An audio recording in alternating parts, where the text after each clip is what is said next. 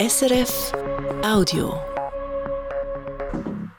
Das ist das Regionaljournal Zentralschweiz, heute oben mit Julia Stirnimann.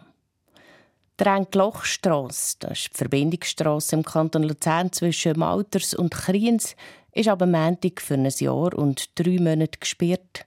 Für über 50 Millionen Franken wird die Strasse gesichert und breiter gemacht. Schon letztes Jahr war sie ein paar Mal für eine kurze Zeit zu. Einmal wegen dem Bauen und einmal wegen einem Hangrutsch. Und schon hier hat man gemerkt, wenn das Renkloch zu ist, geht es weniger gut für sie mit dem Verkehr auf den anderen Zufahrten auf Luzern. Dementsprechend hat man jetzt auch Massnahmen vorbereitet. Karin Portmann hat mit dem Projektleiter von dieser Strassengrossbaustelle, Stefan Vogel, geredet und wollte wissen, warum genau dass es zwingend eine Vollsperrung braucht. Wir sind dort in der Renklochschlucht, das ist sehr steil. Die, die neue Straße die kommt oberhalb von der alten Straße zu liegen. Um die neue Straße zu bauen, müssen wir die alte Straße als Baupiste brauchen. Wir müssen mit schweren Bohrgeräten auf die alte Straße, um die Fundament für die neue Brücke zu erstellen. Also das ist das zentrale Element, dass die Türen nachher dann so wie ein Viadukt gibt, eine Brücke gibt. Es gibt eine neue Brücke und wir haben eigentlich schlichtweg zu wenig Platz, um neben der alten Straße zu bauen. Jetzt eine Komplettsperrung heisst, dass der ganze Verkehr, der von Malters Richtung Kriens muss über Luzern. Das sind immerhin rund 9000 Autos im Tag. Die müssen nachher andere Wege gehen, entweder über den Seetalplatz oder über Litau. Da das ist so sicher äh, wie Samen in der Kille, dass das einfach zu stehen und Verkehrsüberlastung äh, kommt. Was kann man da dagegen unternehmen? Oder muss man einfach damit rechnen, dass man dort im Stau steht? Jede Sperrung hat zwangsweise gewisse Verkehrsumlagerungen zur Folge. Das wird auch am Montag der Fall sein. Wir haben Erkenntnisse daraus gezogen aus den Vollsperrungen aus diesen zwei vom letzten Jahr. Es hat sich gezeigt, dass sich eigentlich im Rahmen gehalten hat. Wir haben jetzt aber trotzdem für die Vollsperrung, die uns bevorsteht, haben wir flankierende Massnahmen geplant. Was heißt das, flankierende Massnahmen? Mit flankierenden Massnahmen in Form von Busbevorzugungen und Dosierungen versuchen wir, die Verkehrsmenge auf den Ist-Zustand vor der Vollsperrung zu plafonieren damit Kreuzungen wie zum Beispiel der Seetalplatz und der Kreuzsturz nicht zum Kollabieren kommen.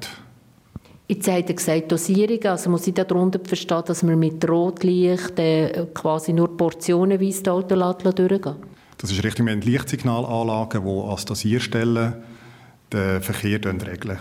Dass nicht zu viel Verkehr auf einmal auf die Kreuzung zufährt. Ihr stellt auch in Aussicht, dass ihr die ganze Verkehrssituation respektive Verkehrsumlagerung auch dort beobachten, monitoren.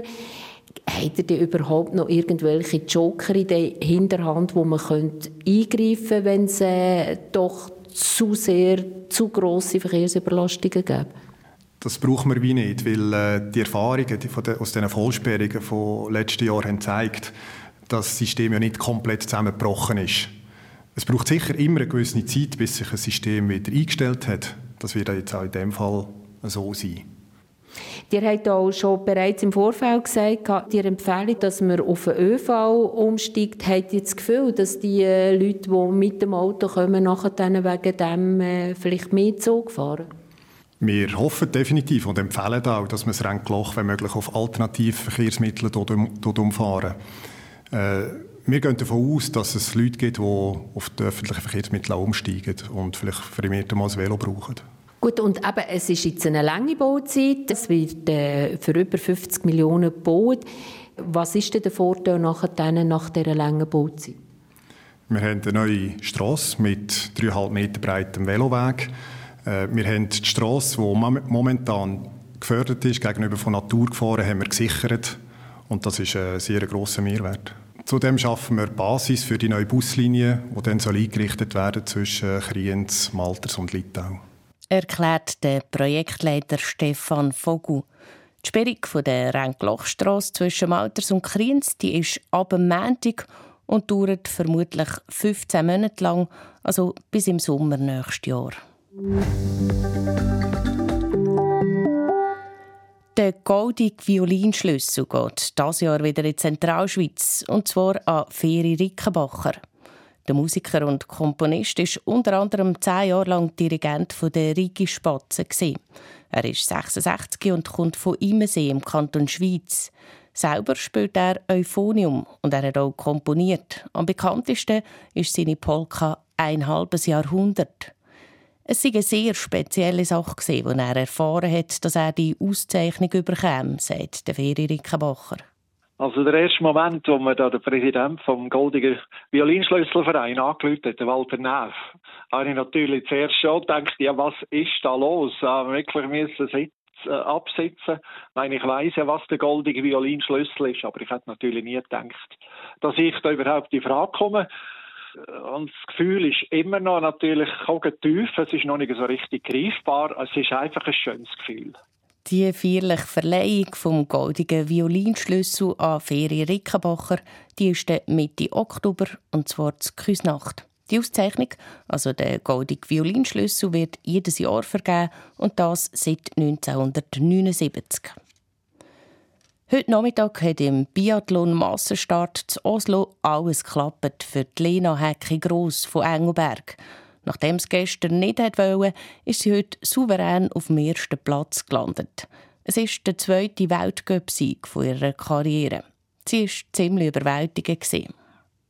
Also es ist ein unglaublich tolles Gefühl, gerade hier mit dieser Stimmung. Ähm, können als Erste reinzulaufen, der Ziellauf war grandios. Gewesen. Äh, ich kapiere die Emotionen noch nicht ganz. Ich durfte die norwegische Prinzessin treffen. Es ist unglaublich gerade.